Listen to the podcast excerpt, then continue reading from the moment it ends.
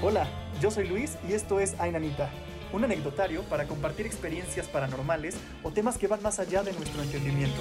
Comencemos. Hola a todos, bienvenidos.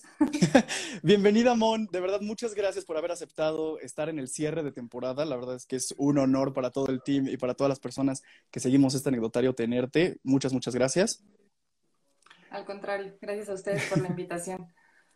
Y este, y pues para las personas que se están conectando y apenas conocen este anecdotario, es un anecdotario paranormal en donde cada miércoles contamos con una persona invitada diferente para hablar de nuestras opiniones y de lo que creemos con respecto al fenómeno paranormal y todo lo que eso implica. Dicho esto, nuevamente bienvenida, Mon, y pues quiero primero saber cómo ¿Cómo has estado? Este, que, ¿Cómo te ha tratado este tema pandémico? ¿Cómo, cómo la has pasado? Pues al principio un poco extraño, yo creo que como todos, porque es una situación que no conocíamos, pero ahorita ya estoy en un punto de adaptación tal que yo creo que lo que me va a costar trabajo va a ser regresar a la normalidad en algún momento. Yo ya estoy muy feliz, me encanta pasar tiempo en casa, paso mucho tiempo con, con mi pollito y pues, vida de jubilado, me gusta.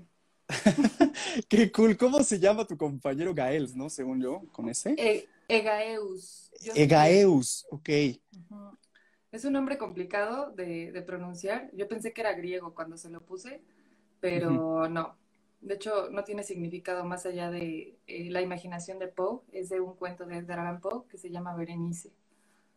Muy bien, me encanta. De hecho, este, me parece padrísimo que tengas un compañero así. Es impresionante. Yo no conocía este, los cuervos y cuando viajé a Alemania a ver a uno de mis mejores amigos, vi que son animales bastante grandes. Me impresioné porque yo tenía la idea de que eran más pequeños, pero no, sí son bastante, o sea, se ven muy, este, no sé, dominantes y sí dan cierto este, miedo a acercarte, no sé, pero tú lo tienes desde bebé, ¿cierto?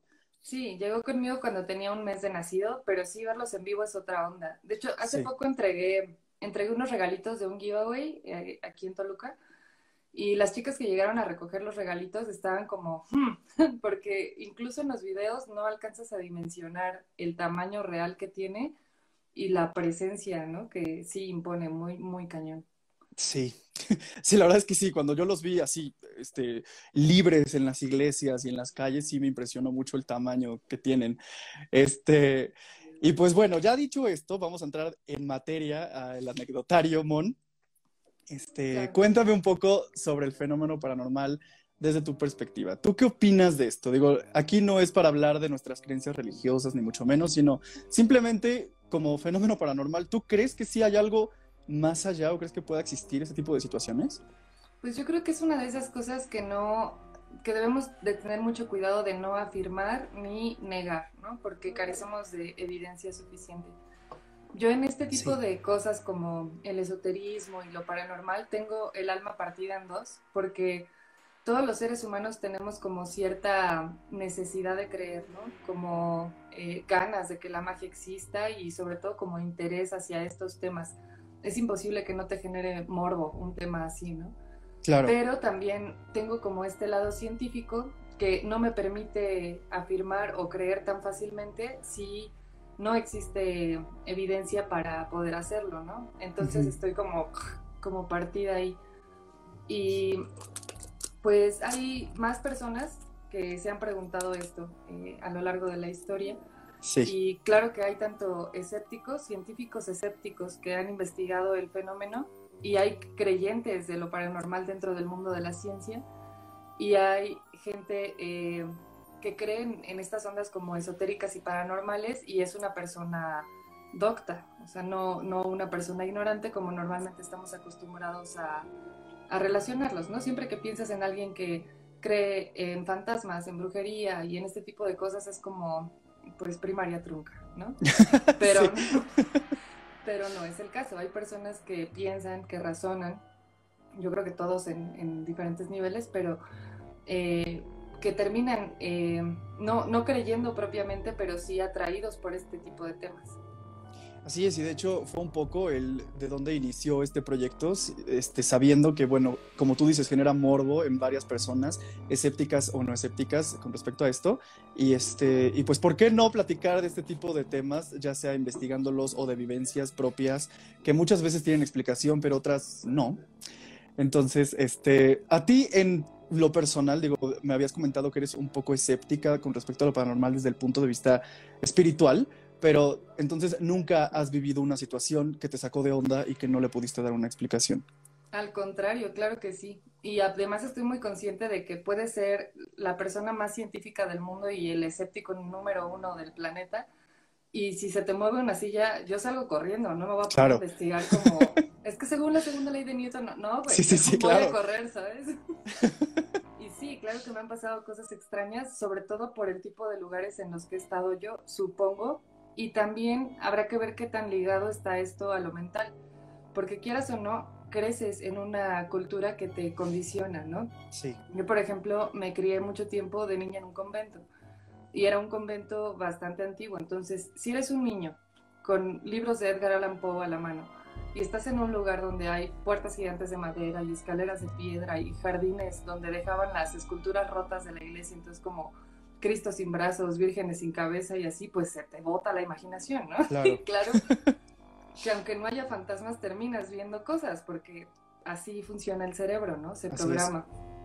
Y sí, sí me ha tocado estar en algunas cuantas eh, situaciones así de incómodas, y por supuesto que ahí se me va todo el lado racional. por ejemplo, si pudieras darnos un ejemplo de alguna anécdota que viviste y que sí te, pues te dio miedo en su momento. Pues tengo una eh, fuerte zona que fue en el Panteón Municipal de Toluca, es el Panteón de la Soledad, así, así se llama, no es mi culpa.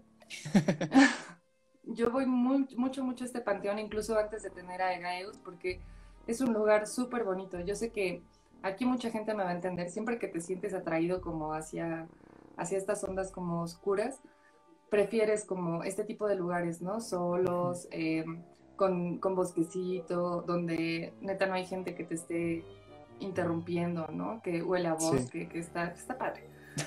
Entonces iba mucho, mucho a este panteón, también porque era como mi lugar de echar novio con un ex. igualito que yo. Qué, qué interesante, ¿no? Que sus citas en este panteón, muy romántico el tema. Hasta teníamos, teníamos nuestra catacumba y todo eso. Un romance gótico bastante interesante. Muy bueno. Pero total que, pues a mí se me quedó la costumbre de ir, ¿no? Llevo ya como unos siete años más o menos yendo a ese panteón.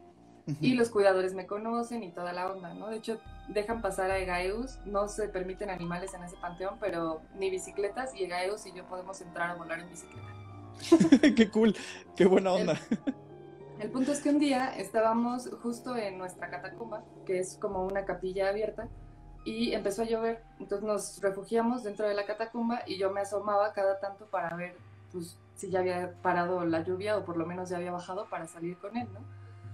Y en una de esas veces que me asomé, eh, de la calle donde estaba mi catacumba, hay como callecitas en el panteón, están rosas y gardenias. hay una calle siguiente donde había otra catacumba grande y yo vi a alguien asomado así de la orilla como de la guardilla de la, de la otra catacumba.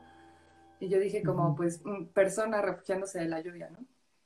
Me regresé a la capilla y ahí estuve un rato, a la catacumba, y me volví a asomar como a los 15, 20 minutos y la persona seguía exactamente en la misma posición, ¿no? Entonces yo dije como, entonces no es una persona, seguro estoy viendo como una jardinera o cualquier cosa y le estoy dando forma humana porque así de, de chistoso es el cerebro con nosotros, ¿no? Entre más te asustas, más te pone cosas para que veas porque le encanta, ¿no? La adrenalina. Sí, sí, sí. Pero se me hizo raro que estuviera como en la misma pose y entonces me asomé y le dije como, hola, ¿no? Así, señor, raro. o la entidad oscura que está ahí. y en eso, así de la orillita de la verdad se ve como se mete, o sea, se, como que se regresó, ¿no? Y yo dije como, oh my god, entonces sí era un alien, ¿no? Pero sí, sí, sí. Coincidimos, ¿no? Nos asomamos al mismo tiempo, yo creo ya. Me asusté un montón, pero lo dejé pasar también como voy con el cuervo, como que ya es muy raro que algo me dé miedo, ¿no? Siento que ese güey es como todopoderoso y puede combatir demonios, entonces... Sí, claro, él todo lo puede. Me relajo. Sí. qué buen protector tienes. Eso también es mental. y entonces Eh, a la hora de salir, ah, cuando tú entras al panteón, te hacen firmar una hoja de registro, porque no sé por qué llevan registro de todas las personas que entran a visitar el panteón, ¿no? Y justo ese día, después de las 2 de la tarde, la única persona que había entrado al panteón era yo. O sea, en teoría ya no había nadie más dentro, más que los cuidadores que conozco, ¿no? Pero... Claro. Híjole, o sea, eso te diste cuenta ya que saliste, dijiste, bueno, vamos a ver el registro de personas que entraron porque te sacó de onda, ¿no? Ver a esta persona. Sí, yo dije, pues, porque además es una zona en la que hay como catacumbas muy antiguas y la mayoría ya no tienen familias que las vayan a, limpiar o acondicionar. Y se me hizo raro ver a una persona cerca de esa zona exactamente, ¿no? Y cuando me acerqué para averiguar, pues, opas, estábamos solos en teoría. Qué miedo. Bueno, yo desde el principio no, me, o sea, bueno, entiendo tal vez el, gusto por este tipo de lugares, pero a mí sí me genera, no sé, bueno, para mí en cuanto a la energía que también se maneja en este tipo de lugares, este, porque también soy muy creyente de las energías y de cómo puedes sentir pesadez en un lugar y eso. Entonces, este, a mí los panteones no, no me encanta el, el, ir. A veces tenemos que ir a ver el recuerdo de, no es el recuerdo, sino donde están tus familiares, ¿no? Entonces muchas veces, a veces, ya estoy repitiendo las cosas, tienes que entrar por X o Y. Entonces, este, no, este, me da, me impresiona como este valor que tú tenías, como que lo veías un lugar pacífico, o lo ves así para ti, en donde puedes ir a relajarte y estar con tu, con tu compañero Gaeus, y este, y se me hace padrísimo, pero digo, yo sí, me daría mucho pánico y estaría con mi cerebro jugándome muchas bromas todo el tiempo viendo cosas que a lo mejor no están ahí, ¿no? Digo, no sé, también soy muy imaginativo y eso está muy cañón. Sí, pero también ahí, ahí pude ver el claro ejemplo de cuando te condicionan para creer en algo y terminas creyéndolo. Siempre me decían, por ejemplo, los mismos cuidadores del panteón, ¿no? Que es gente que ya está súper acostumbrada a vivir en las tinieblas, ¿no? Pero Don Cruz, que es uno de los que cuida ahí, me decía, que no me fuera a la zona de los niños, porque en la zona de los niños siempre pasaban cosas raras, ¿no? Como que se movían cosas, se escuchaban cosas y así. Yo como, pues ni siquiera, no es como de mis lugares favoritos, ¿no? Están los opilotes y hay como mucho riesgo para gaeus ahí. Ah, bueno, hay un árbol donde se posan los opilotes en temporada y está peligroso porque sí nos han perseguido. Eso sí me da miedo, ¿para qué eso? bueno, sí, es que también un sopilote, híjole. Sí, son súper grandes. Por aquí tenía una pluma que una vez este, rescaté, pero no sé exactamente dónde. Pero así, sus plumotas, ¿no? Sí. Total que yo no iba para allá justamente por eso, pero después de que los cuidadores me dijeron que no fuera, también espíritu rebelde, ¿no? Yo dije, ah, caray, ¿cómo de que no? Vámonos a la zona de los niños.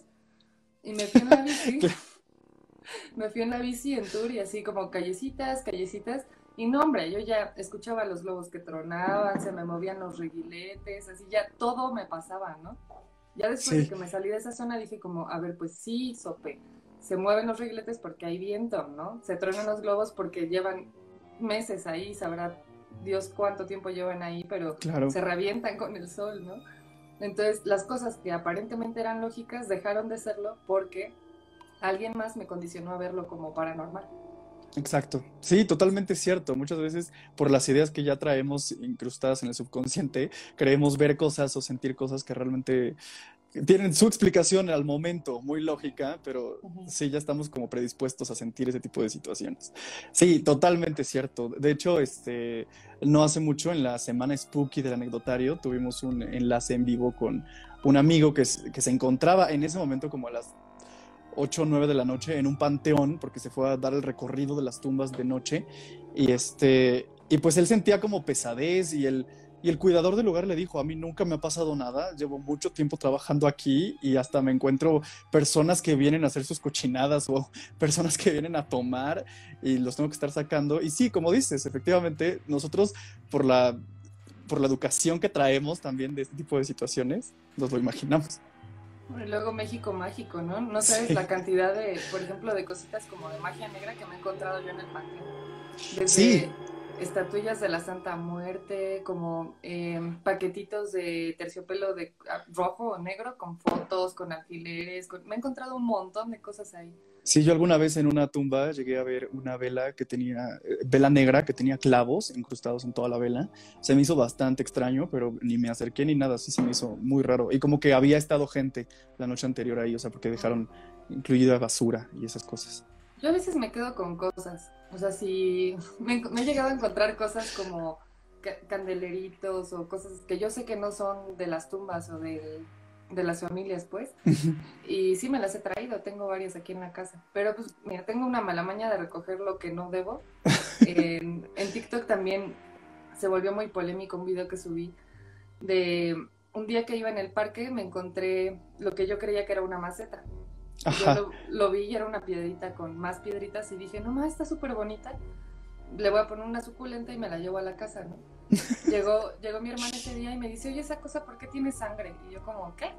Y ya la revisé y tenía sangre por fuera y sangre adentro, ¿no? Y yo, pues la lavo, ¿no? No creo que sea nada grave. la lavé y nunca se le quitó completamente, ya le puse su plantita y subí una foto a Facebook. Y la gente empezó como, ¿por qué tienes una legua? Y yo, ¿un qué? ¿Cómo le dijiste a mi maceta? Sí, sí, sí. Y ya me explicaron que era un, no sé qué, de santería yoruba, de santería cubana, y que le dan de comer sangre y que es como un niño para protección y no sé qué. Me puse a leer todo, así primero me asusté un poco y luego dije como, bueno, ¿en qué estábamos? Le puse la suculenta y fue maceta toda su vida útil, hasta que se la regalé a mi vecino. ¡Qué loco! O sea, tú vas de souvenirs hacia el pantón como de, ah, mira un anillo que está aquí, este, no sé, ¿no? qué locura, qué cool.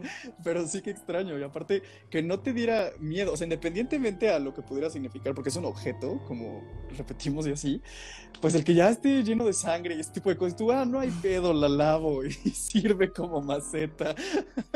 Sí, también ahí. Este, este tema lo toco poco. En TikTok no he querido hablar de eso. Solo como gente cercana conoce esa parte de, de mi colección de carreras. Pero estuve, estuve mucho tiempo en Semefo. Y pues el asco así ya no existe, ¿no? El temor por la sangre, pues mucho menos. Eh, pues sí. pues sí, sí, totalmente. Si estuviste ahí, ya no debe haber como que miedo a ese tipo de situaciones. Oye, y este, entonces las situaciones raras o paranormales que te sacaron este, un susto, por así decirlo, te han sucedido estando ahí en el, en el panteón. Pues me han pasado como en varios lugares, pero también o sea, ya analizándolas después, digo como, ok, creo que tal vez puede que tengan alguna, alguna explicación. Te voy a contar una de las leves de, de Semefo. Esa estuvo fuertezona porque fue como, como auditiva y como pues, semipresencial. No sé, estuvo raro.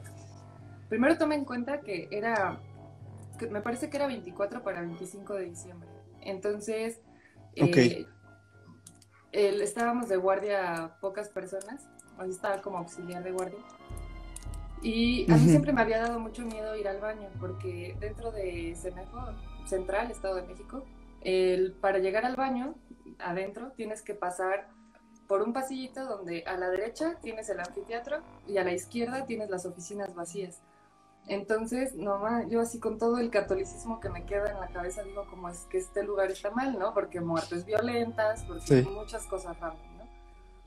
Entonces, eh, ese día, creo que me había estado echando unos shots de tequila, también tomen en cuenta esa parte. Se me olvidó. Sí, también influye en tu cerebro. Se me olvidó que me daba miedo y ahí voy yo bien valiente al baño, ¿no?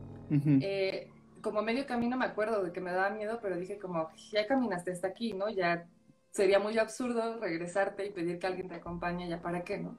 Claro. Llegué y entré al baño y es de estos baños que tiene como muchas casetitas. Ajá. Entonces me metí, me meto a una de las casetitas y escucho que enseguida entra alguien atrás de mí.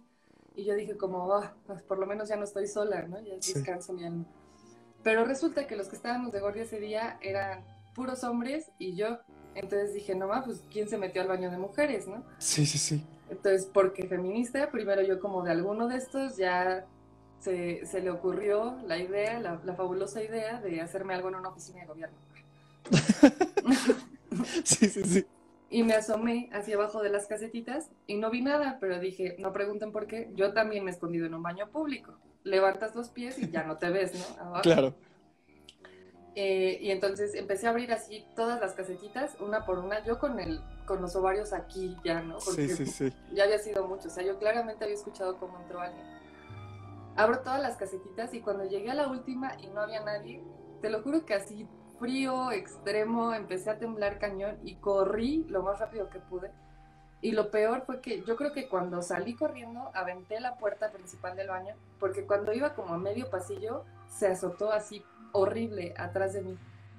Yo ya iba a la altura del anfiteatro, entonces fue como de, no, me acuerdo mucho que llegué a la entrada, yo bien asustada, y estaba un, poli que yo hasta la fecha quiero mucho, se llama por ahí, luego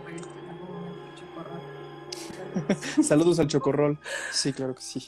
yo siempre llegaba y le decía como, es que me pasó y escuché y me hicieron y así, y siempre decía, pues sí, ya le he dicho que aquí siempre pasan cosas raras, señorita. O sea, él ya había vivido estaba súper acostumbrado, todo el tiempo le pasaba algo. Aquí, pregunta Andrea, ¿y eso era leve? Oye, sí está, o sea, está fuerte. Sí, porque... tengo unas más fuertes de ahí, pero por cuestiones legales no creo que sea buena idea contarlas. Pero se, se, me fue esta cañón. Pues toma en cuenta que es un lugar al que llegan cadáveres de muertes muy violentas, ¿no? Entonces, si, si algo de, de la parte como espiritual llega a ser verdad, este lugar está concentradísimo de energía, ¿no? Claro. Y, y, qué miedo, o sea, pero ¿qué fue lo que sentí? O sea, escuchaste que a lo mejor alguien entró y se metió a un cubículo, pero tu sensación fue como, como esta sensación cuando crees que alguien te está observando o estás viendo algo en televisión y alguien entra a la recámara y sientes cómo entra otra persona. ¿También lo sentiste o simplemente fue puro ruido? No, de hecho ahí mi sensación fue de alivio, porque te digo que yo escuché claramente la puerta de afuera, escuché como abrieron la casetita, entraron y pusieron el pasador de la casetita, o sea, no, sí está cabrón. Persona, ¿no? sí, sí, sí. o sea, que sabía cómo funcionaba un baño. Sí, totalmente. Que también, y esa es una de las cosas que más me, me hacen ser escéptica. Es como la parte que compone al fantasma, ¿no? Alrededor. Como dices tú, estas actitudes humanas que conservan, pues sí, porque se supone que son fantasmas de personas, ¿no? Y yo siempre me he preguntado cosas como de, ¿por qué vemos fantasmas con ropa, no? si la ropa también va al más allá o qué onda, ¿no? Sí, sí, sí, exacto, porque pues, se supone que no, te, no deberías tener nada, ¿no? Pues yo creo, ¿no? Pues, o, o, verte como la última vez que te viste, ahí sí daría mucho miedo. Pues, o sea, a mí me pasó que vi un fantasma y digo que lo vi porque, o sea, vi a esta persona que la estoy viendo como cualquier persona normal que va caminando por un pasillo, va a subir las escaleras y ya no sube. O sea, fue como si fuera un, como, no de reojo, pero unos segundos en que veo a la persona caminar, va a subir las escaleras, ya no está. Entonces se me hizo muy extraño al querer entrar, la casa estaba cerrada, le expliqué a mi amigo, le describí exactamente cómo iba vestida la persona que vi, hasta prácticamente como los años que tenía, y se quedó helado mi amigo y le fui a contar a su papá y era su mejor amigo como hermano que había fallecido y que iba con esa ropa. Entonces por eso también me sacó mucho de onda porque, o sea, no, había manera de que yo supiera cómo iba vestido, ni que haya visto una foto, yo no lo conocía y les describí exactamente cómo iba, quién era y así. Por eso también hay ciertos momentos en que digo, bueno, tal vez sí haya algo, no sé. O tal vez estamos subestimando un poco el cerebro. La, mente, la mente humana es capaz de hacer una cantidad de cosas que no te imaginas, que a mí me siguen sorprendiendo. Me gusta mucho de repente ponerme a, leer artículos sobre neurología o sobre el, estudio de la mente en general, ¿no? Hasta psicología a veces, aunque no me agrada mucho. Pero resulta que el cuerpo, el cuerpo, eh, la mente, por ejemplo, puede ser predictiva. O sea, esta parte eh, de los déjà vus, que también le, interesan mucho a la gente, sí. en realidad es porque el cerebro se está, está haciendo un registro estadístico de las posibilidades que hay y te regala la información antes de que la información suceda. Por eso te sacas de pedo, ¿no? Porque tu conciencia es como, ¿qué está pasando? Pero tu cerebro va más rápido que tu comprensión de la realidad, ¿no? La mente hace cosas impresionantes.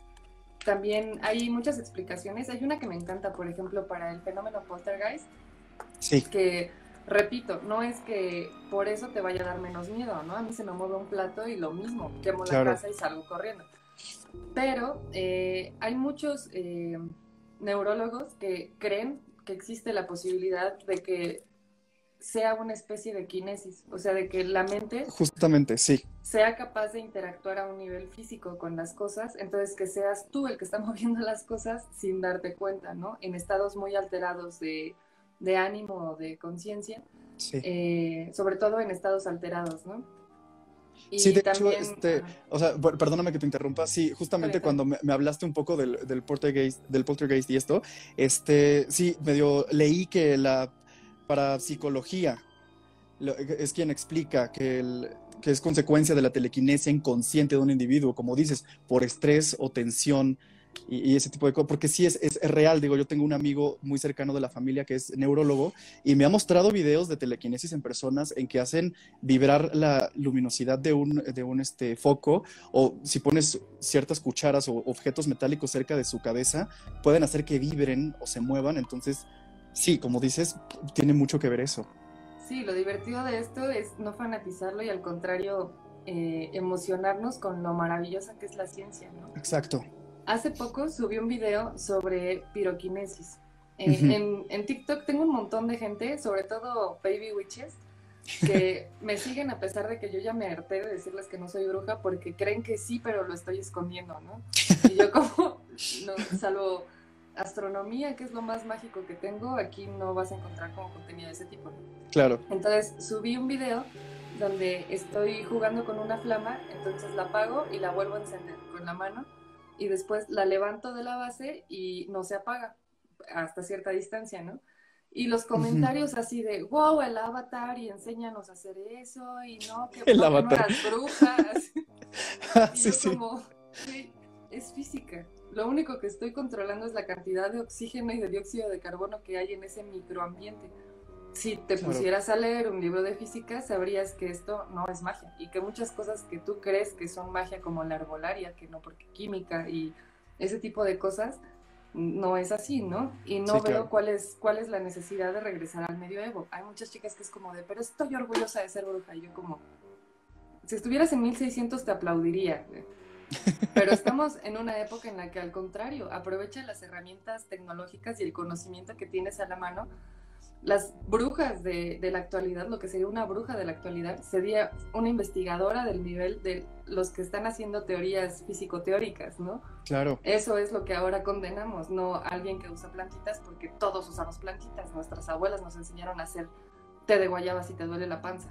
Eso ya no, ya no es así. Sí, mientras más conocimiento tienes, más raro ven el tema. Y este. Y sí, es lo, es lo que pasaba también con las personas que eran acusadas de brujería. Y este, y pues como dices, tiene mucho que ver con física, este, que, que, si supieras un poco más de este tipo de fenómenos físicos que hasta aprendíamos en la escuela, podrías hacer hasta trucos de magia que impresionaría, impresionarían a todos los que pasaron de noche muchas de las materias.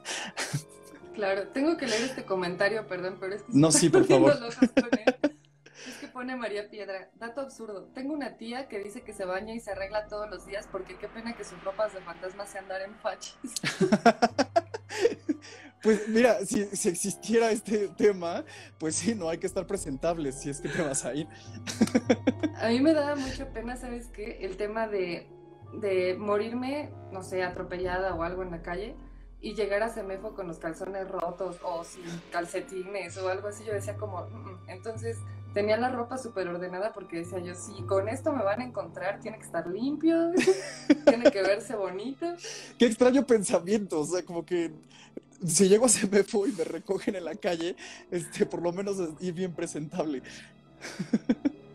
Sí, oye. También esta parte que, que mencionabas de la sombra esta que viste, lo quiero tocar porque ese sí es un tema que entra dentro de los campos que, que encierra la astronomía, que es la óptica, muy cañón. El ojo humano es una porquería. No, no es cierto. El ojo humano es uno. Pero sí es uno de los que menos capacidad tiene para muchas cosas, ¿no? Piensa en nuestro ojo comparado con el de un ave, por ejemplo, ¿no? Un cuervo, un águila, un halcón. Eh, muchas, muchos tipos de, de, seres marinos tienen mucha mejor visión que nosotros en su medio, ¿no? El ojo humano de verdad carece de muchas cosas y juegas con él súper fácil, ¿no? Dibújale un cubo y el güey lo empieza a ver en 3D y tú sabes que es una hoja de papel, pero así de fácil es engañar a tu ojo. Sí. Entonces, esta parte de las sombras, que a muchos yo sé que les ha pasado, a mí me ha pasado muchas veces. De hecho, tengo una reciente en que también subí a TikTok en el, en el DEPA anterior. Yo ya estaba mentalizadísima, ¿no? Con el acoso de los vecinos y la actividad paranormal y la fregada, y todo lo que la gente me decía que es que se vio no sé qué, y yo como, no. Aguanten. Sí, sí, sí. pero súper, súper duro, ¿no? Ya se me movían puertas y se me prendían luces y hasta ya andaba en otro, en otro canal, ¿no? Pero pasó un día que eh, mi roomie, Toño, somos eh, dos los que vivimos siempre juntos. Eh, pues estábamos en la casa, yo había pedido comida por Uber Eats y llegó el de la comida y entonces abro la puerta del depa para salir y yo vi a Toño pasar de su cuarto al baño y le dije, ahorita vengo, voy por comida, ¿no? Me bajo así, recojo el paquete y vengo subiendo la escalera y Toño venía bajando de la azotea con un montón de cobijas. Y le digo, ¿qué? ¿Lavaste? O sea, ¿tendiste esta hora o qué onda, no? Me dice, no, estaba dormido ahí arriba, tenemos un cuartito de estudio hasta arriba del, del DEPA. Estaba dormido ahí arriba y hace como tres horas y me acabo de bajar ahorita y yo, no mames. y tú, pero se te acabo de ver pasar. Y le dije, te acabo de ver pasar de tu cuarto al baño, ¿no? Como que estabas allá arriba. Y me dice, Naomi, su novia, también me vio una vez así en la puerta del cuarto y no sé qué. Yo, güey, ya, no me cuentes nada. Voy a, voy a fingir que todo esto no sucedió. Ajá. Está cañón. Qué, impresionante que lo ve. Tuvimos apenas, eh, bueno, no apenas, sino hace unos este, episodios que pasaba mucho eso con una de las invitadas, que sus familiares la veían en diferentes puntos de la casa y ella estaba en otro lado.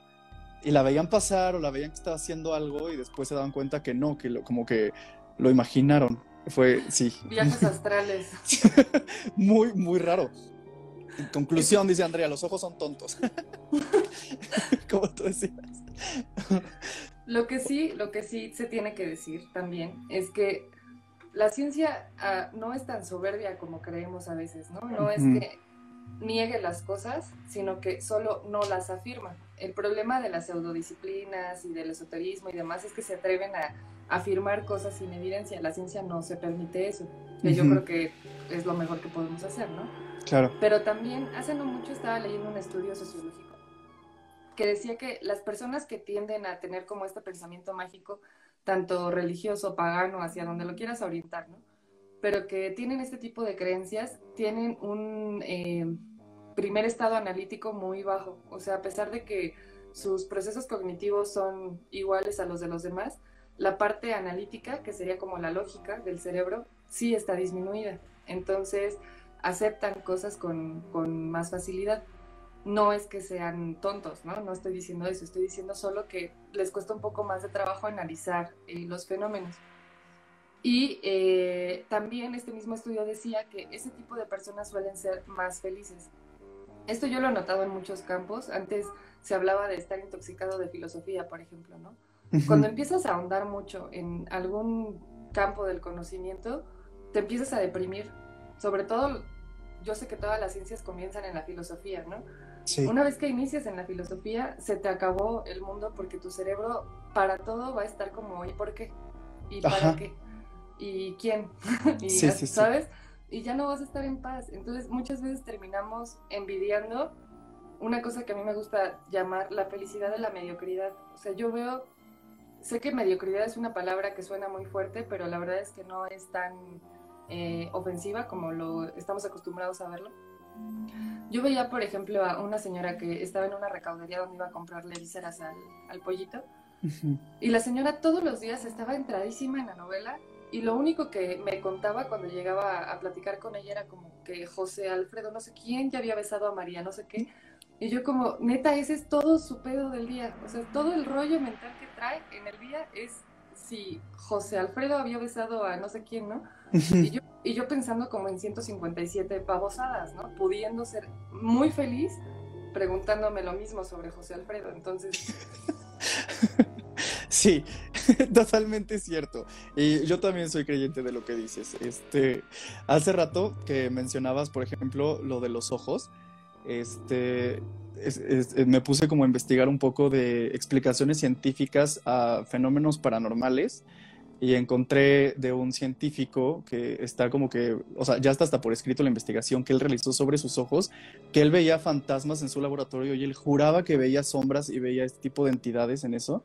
Y este, pero resulta que él jugaba, bueno, no jugaba, sino practicaba esgrima. Entonces tenía su espada por ahí colocada y tenía un ventilador que había comprado este, con no sé cuánta potencia, una madre así. El punto es que este ventilador, al, al llegar al, a la espada de esgrima generaba ciertas vibraciones que afectaban sus ojos y prácticamente los ojos tenían una ligereza de vibración que era, o sea, imperceptible de por él y él veía este tipo de sombras o veía desfases en las cosas y él juraba que todo estaba embrujado. Y eso se me hizo muy interesante ahorita que decías de, este tipo de cosas. Y, y, ahí también explicaban que, por ejemplo, muchas veces cuando sentimos que este, nos observan o sentimos miedo o angustia, también se debe a lo que se llama infrasonidos, que van por debajo de los 20 Hz, que pues no son audibles, pero sí se perciben. Entonces, eso también en nuestro cerebro genera este tipo de emociones. Y eso se me hizo súper interesante. Dije, guau, o sea, muchas veces a lo mejor lo que tú crees que da miedo tiene su explicación lógica, pero por falta de conocimiento, este, sí, no te asusta. Te encuentras, ¿no? Sí. Sí, claro, y así muchas otras cosas. Por ejemplo, eh, se habla mucho de que de esta parte, ¿cómo le dicen? Que se te subió el muerto. Ajá, la, parálisis, parálisis del, del sueño. sueño, sí. Y la parálisis del sueño puede estar causada por una indigestión, ¿no? O sea, son cosas son cosas que tu cuerpo hace para defenderte. En teoría te defiende muy extraño, eso sí no lo voy a negar. El cerebro parece que está como programado para darte en la torre, ¿no? Pero, eh, pero sí, o sea, siguen siendo manifestaciones corpóreas, ¿no? No tan claro. Espirituales como las percibimos. Y mucha gente dentro del mundo de la ciencia se ha metido en problemas justo por estarle buscando tres pies al gato. ¿eh? Claro. Hay cosas que a mí me gusta leer a veces de... Eh, de física teórica sobre todo porque eh, son, a pesar de que son personas que están en el campo de la ciencia, están como más abiertos a otro tipo de situaciones, ¿no? Y hacen como experimentos raros con, incluso con, con drogas, ¿no? Y cómo afectan la percepción visual y cosas de ese tipo. Espero que Instagram no detecte esa palabra. Pero... Ojalá que no. Entonces, este, me encontré una vez una teoría que era como una explicación científica para el alma, para lo que conocemos como alma o espíritu, ¿no? Que mucha gente se queda como con este rollo eh, relacionando el fenómeno de fantasmas con la tercera ley de la termodinámica, ¿no? Que, eh, este, si lo analizamos, es que también eso es un tema que da para, para muchísimo, ¿no? cuando, cuando no entras como profundamente en, en un concepto científico, puedes llegar a malentenderlo muy fácil, ¿no? Y por eso hay gente que tiene, muchísima gente que tiene tatuada la ecuación de Dirac y no sabe qué fregados con eso y que habla de entropía y de la, física cuántica como si fueran piedritas y no saben con qué se están metiendo, ¿no? O sea, son conceptos que, madre del amor hermoso, o está muy, muy cañón llegar a tener una mini concepción de lo que estás hablando.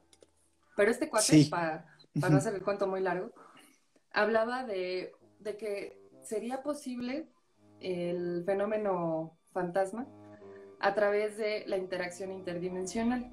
Sabemos, porque muchos ya hemos visto como explicaciones de cómo interactúan las dimensiones entre sí, cómo interactuamos nosotros con la segunda o la primera, por ejemplo, ¿no? y cómo tenemos una concepción geométrica de la cuarta, aunque no sea real, y entendemos que nunca en realidad vamos a poder tener una comprensión real de la cuarta dimensión. Eh, la ciencia a día de hoy acepta la existencia de al menos 11 dimensiones. Y esto es, esto sí es un dato científico. O sea, neta, la, el mundo de la ciencia hoy en día acepta la existencia de al menos 11 dimensiones.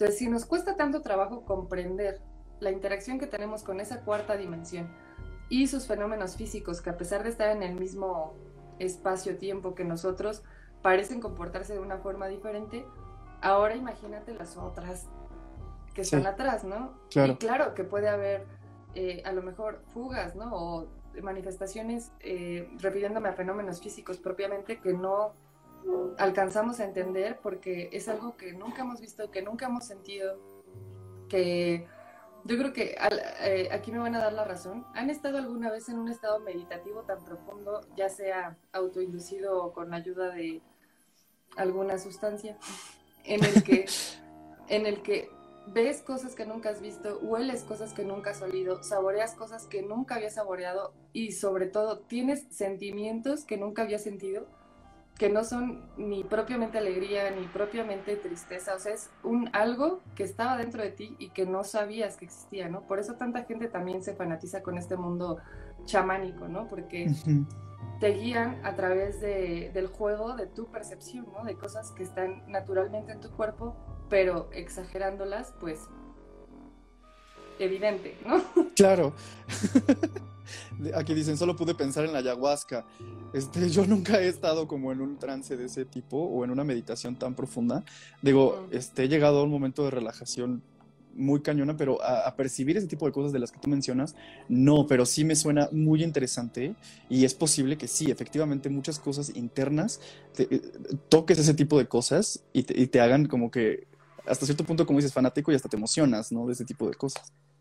Claro, porque es algo que no conoces. Yo tampoco tenía planeado hacerlo, de hecho, desde que era chiquita siempre decía como la claridad del agua le da claridad a mi mente, ¿no? Y yo no, no bebía alcohol, no tomaba café, como que no quería alterarme justo para tener como la cabeza limpia y fría para pensar. Después cumplí 15 años y valió madre, ¿no? Pero hubo un punto que yo le tenía mucha repulsión hacia cualquier tipo de sustancia, pero un, un día me encontré con estudios que hizo Carl Sagan, ¿sabes? Este astrofísico y divulgador muy famoso, que tiene toda mi admiración. Y él se dedicó a hacer mucho tiempo eh, estudios sobre los efectos del LSD y firmaba estos estudios como Mr. X para que la comunidad científica no lo linchara. Pero todo, todo lo que describía y como los beneficios que había para la mente terminaron por convencerme y dije, bueno, si este cuate lo hizo, yo tengo que intentar al menos ver de qué se trata, ¿no? Ok. Así me convence. Sí, sí. Bueno, sí me convence. Vamos a ver por... Simplemente por la ciencia. Vamos a ver qué onda con eso. Mm, a ver, dice María Piedra. El problema es que intentamos razonarlos con una conciencia muy limitada, cosa que frena todo ese conocimiento e información que hay en la existencia. Sí, nuestra concepción del universo es muy primaria. Por eso yo estoy muy a favor de que nos mantengamos dentro de lo racional, porque a pesar de que la mayoría de la gente considera que es un espacio muy cerrado, o sea que la ciencia eh, se dedica a negar cosas, no es así. Lo que está buscando es explicarse esas cosas, ¿no? Nunca vas a llegar a entender realmente cómo te relacionas con ellas y hasta qué punto te afectan si no investigas la otra cosa, más allá de ti. Claro. Eh, ahora tenemos, por ejemplo, eh, algunas leyes universales, ¿no? Que ya no dependen ni de nuestro conocimiento, ni de nuestra percepción, ni de nuestra presencia, ¿no? Podríamos no existir y hay fenómenos físicos que son innegables. A mí me gusta mucho siempre que, que me dicen como, bueno, pero es que la realidad yo la creo y lo que yo quiera creer que existe, existe y así. Claro. Y sí, realmente estás en todo tu derecho y de hecho, como dije antes, se ha comprobado que puedes condicionar tu cerebro y ser mucho, muy, muy, muy feliz programándolo con las realidades que tú quieras, ¿no? Nadie te lo va a quitar, solo digo que ese no es mi caso. Y siempre les pongo el ejemplo de la gravedad. Esto, por ejemplo, yo lo puedo tirar 50 veces y se va a seguir cayendo. Sí. Y las 50 veces va a caer más o menos a la misma velocidad, más o menos en el mismo tiempo. Ponle el número que quieras, ponle el nombre que quieras, interprétalo como quieras. Es gravedad. La gravedad es evidente, existe. Si pudiéramos hacer que los fenómenos paranormales fueran replicables o espirituales fueran replicables y comprobables, entonces habría mucha más gente convencida y habría mucha más gente investigando sobre todo lo que nos hace falta conocer sobre ese tema. Voy a levantar mi libreta. Sí, porque ahí, te falló un poquito, la, la gravedad fue demasiada con el peso de tu objeto. Este, explicación de los viajes astrales, pregunta Aline Reddish. Este dice, a ver, no queremos, a veces no queremos entender, nos da miedo y ahí está el peligro. Este, sí, pues sí, también lo que da miedo, a veces uno no se mete, ¿no? También eso es muy cierto. Pues sí, pero también hay que, hay que agarrar valor. Tomemos en cuenta que, por ejemplo, la astrología y todos estos dioses esotéricos muchas veces nacían de la religión, ¿no? Nació del miedo que le teníamos a fenómenos naturales, a eclipses, al comportamiento del sol y nuestra dependencia de él, a el viento y el frío y todo esto se convirtió en pensamiento mágico, ¿no? Exacto, y de hecho, este, por eso también me llamaba mucho la atención lo que pasaba con, o sea, de, dónde vino todo este tema de este, Gaeus, que pues obviamente cuando estás muy inmerso en el fanatismo de alguna religión, este, pues a lo mejor puedes, puedes percibir de manera negativa algo que es totalmente normal y no tiene nada de malo, porque obviamente puedo entender que a lo mejor alguien muy creyente o muy estudiado de, del, por ejemplo, el catolicismo que ve a los cuervos como que son del mal y ese tipo de cosas, pero por ejemplo, en, en, en, una idea nórdica, pues bueno, viene de Odín, ¿no? El cuervo, en donde está bien chido y tenía dos cuervos este señorón. Y entonces posiblemente por ahí venga también lo que, lo que has estado viviendo, ¿no? En ese aspecto, porque, o, tú cómo lo percibes. Pues a mí de entrada esa, esa leyenda nórdica, bueno, parte del, de la tradición nórdica que es Ugin y Munin, los, los cuervos de Odín, a mí me encanta porque son una metáfora bien chida eh, Ugin representa el pensamiento y Murin la memoria. Creo que sí es así. No sé si es al revés, espero que no. Pero creo que sí. eran, eran como la interesa del ser humano, ¿no? Lo que te forma como persona, más allá de tu representación física, es tu pensamiento, hablando del presente, y tu memoria. Que también el recuerdo es una cosa muy, muy tricky porque nada que recuerdes sucedió así el cerebro siempre altera todo lo que tienes, de hecho en, segundos, ¿no? Para cuando te acaba de pasar y lo contaste, ya no va a ser como sucedió. sí, eso es bien, sí, eso es súper chistoso, sí.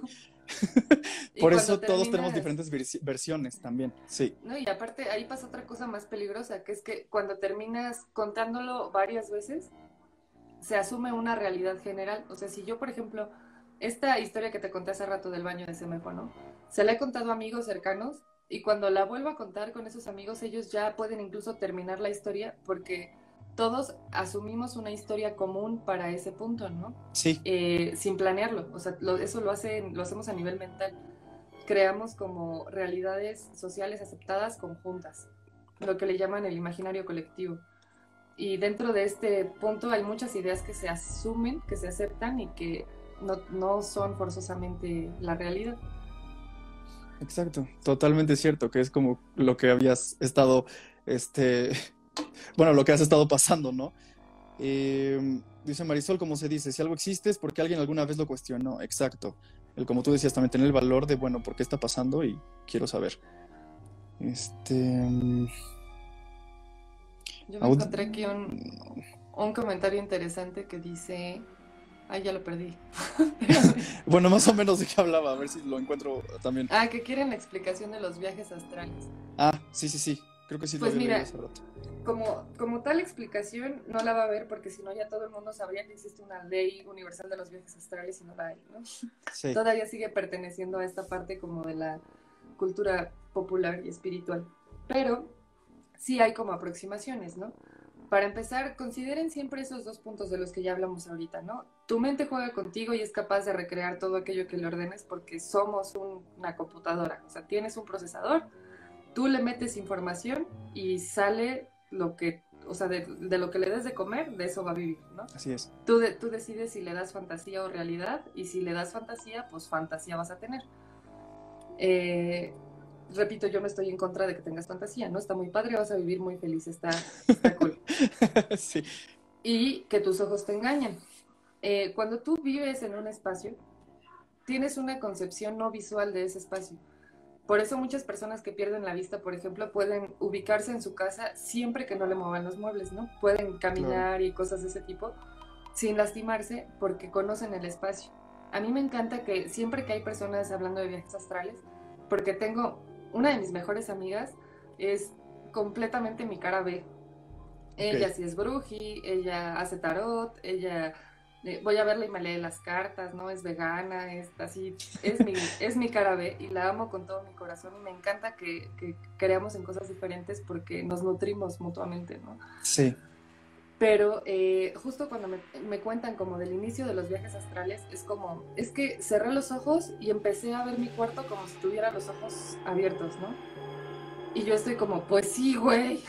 o sea, si estás, estás en un espacio que reconoces, con los ojos cerrados, deseando salir de tu cuerpo y tener una visión del mundo fuera de él, ¿tú qué crees que te va a dar tu cerebro? Lo que le estás pidiendo, ¿no? Claro. Entonces no es que esté sucediendo realmente, es que tu cerebro está haciendo que suceda para tu realidad de ese momento. Y sí hay que cuidar algunas cosas que son un poco peligrosas eh, de este como neopaganismo. Por ejemplo, eh, la parte que mencionaba hace rato de, de la herbolaria, ¿no? Hay muchas eh, mujeres que ahora es como, bueno, pero es que las brujas en realidad eran curanderas y eran mujeres sabias, ¿no?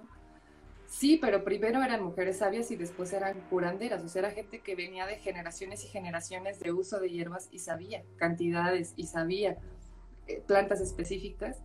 Y puedes ver así en internet la cantidad de casos recientes que hay de intoxicaciones por gente que está usando saumerio, tés y cosas de este tipo, apegándose a este neopaganismo en el que estamos eh, aparentemente viviendo en esta generación. Y que están intoxicando a otras personas porque no tienen la parte de la sabiduría de la bruja, ¿no? Solo tienen la parte de la herbolaria, del uso de hierbas, ¿no? No está mal que lo hagas, pero entonces investiga. Por algo existe la química y la farmacéutica, porque crearon microdosis o dosis a partir de esos compuestos vegetales. Ya hay muchos años, muchísimos años de desarrollo después de la señora que te daba plantitas en su cabaña del bosque. Entonces aprovecha los recursos actuales que tienes, ¿no? Y también que cada vez hay más trastornos de la, de la personalidad y trastornos de, interacción social, justamente también debido a, este, a esta onda de condicionarte por tu horóscopo, ¿no? Que es una de las cosas que a mí se me hacen súper absurdas porque los astros bajo los que naces son aparentes. O sea, tú ves el cielo que ves desde tu punto geográfico, que es la Tierra si te movieras un pelín, así, si hubieras nacido en Urano ese día, verías cosas completamente diferentes, ¿no? Que ni siquiera están cerca de ti, que su interacción gravitatoria, así, o sea, es irracional, ¿no? Realmente es irracional. Y me dicen como, no, pero es que los tauros sí son así. Y yo como, pues sí, porque naces y te dicen que eres tauro y que piensas así y que haces esto y que te mueves así. O sea, sí, como, como dices al principio, viene de la educación que ya llevas. Claro. Claro que yo soy cáncer y yo todo el tiempo, eso. pues cómo chingue. No, ¿no? Si fue lo que me dijeron que tenía que hacer porque nací bajo ese signo. Y, busco mi libra que me complemente, pues.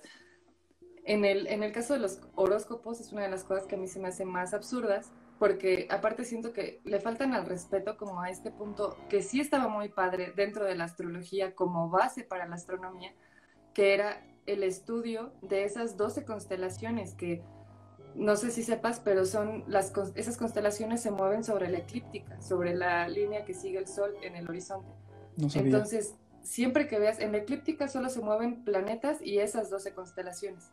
Entonces, siempre que mires como hacia esa alineación, sabes que o es una constelación zodiacal o es un planeta lo que estás viendo brillar, ¿no? No hay de otra. Sobre la eclíptica solo existe eso.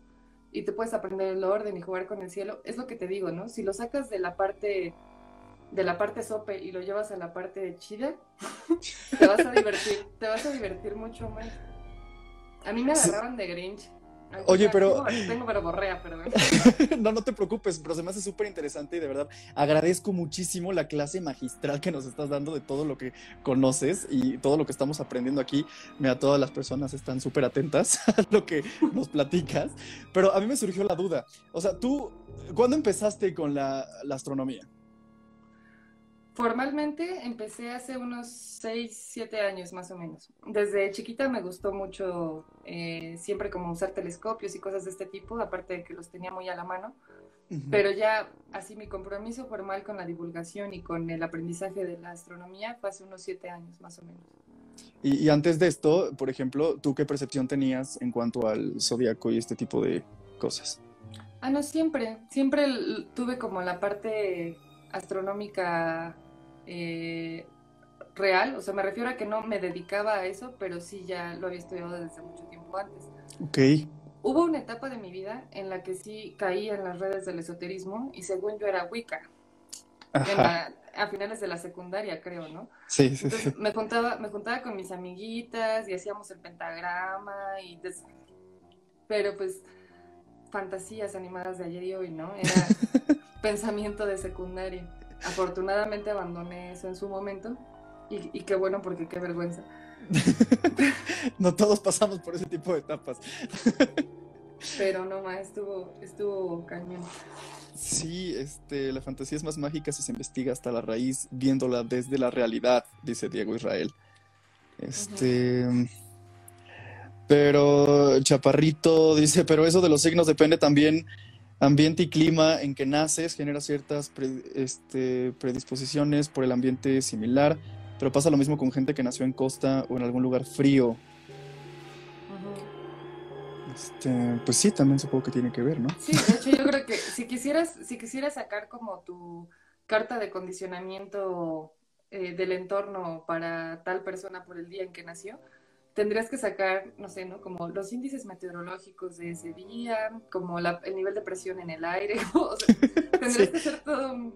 Y eso sí te lo creo, ¿no? Digo, pues a lo mejor si cuando naciste había mucha presión en el ambiente y te faltó oxígeno, pues entonces revisa tu horóscopo.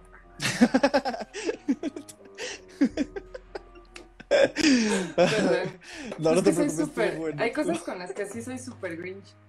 Me encanta que, y aquí me van a, me van a odiar si hay mamás aquí, pero hay una cosa que siempre tenemos un evento anual en la, en la asociación que Ajá. es la Noche de las Estrellas y llega mucha gente a las observaciones y de veras que esos eventos ponen a prueba la paciencia del- de la persona más paciente del mundo porque te lo juro que me han llegado con preguntas como de, oiga, ¿y si es cierto que ya no regresamos a la luna porque había una civilización viviendo allá y pues entonces ya no queríamos una guerra y así? Yo como, No es cierto. "A- apágale a la tele. Sí, sí, sí, sí, sí, sí. Y una de las que peor, eh, peor tomó la gente fue una vez que tenía un grupo de niñitos. Creo que yo también me pasé un poco de lanza. Ya no eran niños tan chiquitos, pero como entre 10 y 12 años más o menos. Ok. Y los tenía viendo la nebulosa de Orión. Sabes que Orión es esta constelación donde está el cinturón de Orión, que en México es lo que conocemos como los tres Los Reyes Magos, ¿no? ajá, esas tres estrellas. sí. Pues me metí con sus sacrosantos tres Reyes Magos porque un niñito me dijo como, pero esos son los Reyes, ¿no? Y le dije como, no, mi amor, así los Reyes Magos no existen en el cielo, ¿no? Ah, Estas ok, ok. son Sí, sí, sí. Anitak, Anilam y Mintaka y forman el cinturón de Orión y es una constelación y mira la nebulosa y no sé qué. Entonces primero los papás era como de, les acaba de decir que no existen Sí, sí, sí, Reyes Magos". acabas de joder lo que llevamos. sí, sí, sí. Y yo como, no, pero espérense, espérense, ¿no? Y yo me agarré a los niñitos así en bola y entonces los pasaba al telescopio que vieran la nebulosa y era como de, wow, y es que tiene no sé qué, y es que ahí nacen los planetas entonces. Y yo como, ven, ven, o sea, sí, Sí, entusiasmelos, pero en, entus, estu- ah, entusias, en- Menlos, Emociónenlos con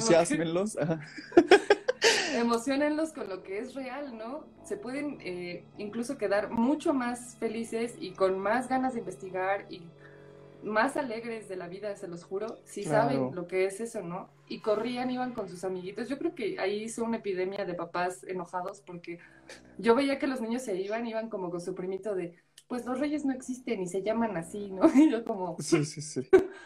se logró. Pero, o sea, tiene- tienes mucha razón, porque también es eso, a veces no nos gustan las cosas por cómo nos las enseñan o no nos las quieren enseñar. Y como tú dices, sí, les dijiste, bueno, güey, no, no son tres reyes magos que están ahí flotando, o sea, son, es una constelación y tiene su nombre y tiene todo esto, y les mostraste y entonces los interesaste por ese tipo de cosas, y e iríamos por otro camino como sociedad si enseñáramos ese tipo de cosas desde un inicio. Muy cañón. Sí. Dice Eric, solo falta que Santa Claus no exista. Santa Claus es Carlos Marx. ¿Nunca sospecharon de un, un señor con barba vestido de rojo regalando cosas? Como en Coca-Cola, sí. sí, totalmente. Ay, Mon, se nos acabó el tiempo, me dice esta cochinada, pero, pero oye, este, de verdad, muchísimas gracias por todo el conocimiento que nos has brindado. Qué padrísimo que las, nuestras dos temporadas siempre tengamos clases magistrales y en esta ocasión tocó contigo. De verdad, muchas, muchas gracias por todo el conocimiento que nos estás brindando y por alentarnos a todo este tipo de situaciones. De verdad, mil, mil gracias. Contrario, gracias a ti por la invitación y pues a todos los que estuvieron aquí escuchando. Así es, dicen, no, te vayas, necesitamos parte 2. Oye, sí, estaría padrísimo más adelante poder hacer algo más. Este, con, con Ainanita y con, con Mon Valenzuela. Sí, espero te haya gustado hecho- y te hayas pasado chido. Yo les propongo de una vez, si quieren armar eh, alguna otra participación conmigo, estaría padre que fuera de día para que pudiera estar Egaeus presente, porque si es de noche está dormido ya y estaría padre Mm. que lo conozca tu audiencia también. Estaría padrísimo. Sí, podríamos hacer algo muy especial con Gaeus para que también lo conozcan todos y todas. Me late mucho. Claro, pues Sí, que justamente te iba a preguntar por él, que dónde andaba. sí es crepuscular, se va el sol, se va el pollo. El pollo, me encanta que le digas pollito y pollo. Y algunos TikToks y me parece súper lindo eso. El pollito es un amor. Qué bonito. Pues, pues Mon, muchísimas gracias de verdad por haber estado en este cierre de temporada. Fue increíble. La pasamos súper bien con muchos datos, mucha curiosidad, muchos comentarios. De verdad, muchas gracias por esto. Gracias a ustedes y pues aquí seguimos. Eh, apoyen su canal, compartan, denle like, comenten. Hagamos crecer nuestros proyectos nacionales que valen la pena. Muchas gracias para que, exacto, se abran este tipo de espacios y podamos hablar de más y más cosas y alentar a los niños a que crean en cosas bien chidas. Muchas gracias, Mon. Cuídate mucho. Buenas gracias noches. A ti. Y ahí estamos en contacto. Bye. Bye a todos. Muchas gracias por habernos acompañado en esta segunda temporada de este anecdotario paranormal. Esperamos les haya gustado, se hayan entretenido toda la temporada. Vamos a seguir teniendo contenido en las diferentes plataformas. Este, el podcast continúa con más cosas, de verdad. Dense la vuelta y escúchenos a todo el team hablar de ese tipo de cosas. Obviamente el cierre de temporada del podcast se va a poner muy bueno hablando de este cierre de temporada. Este, Mario Compusano, salúdame. Hola, cerrando con broche de oro. Así es, nuevamente cerramos con broche de oro una temporada más de este anecdotario. Háganos saber si sí les late una tercera temporada o si ya están hartos de mi jeta y de todo este tipo de cosas. Y si no, bueno, pues ya nos estaremos viendo con más contenido más adelante. De verdad, muchas gracias. Ya viene la mercancía. Este, no me detesten, no detesten al team. De verdad, ha sido todo un tema. Pero ya, ya viene. Por favor, podcast con Mon también podría ser. Muchas, muchas gracias. Recuerden cuidarse mucho. El tema pandémico sigue. Yo soy Luis y nos vemos posiblemente en una siguiente temporada de este anecdotario. Ay, nanita, escuchen el podcast, está bien chido. Chao, chao.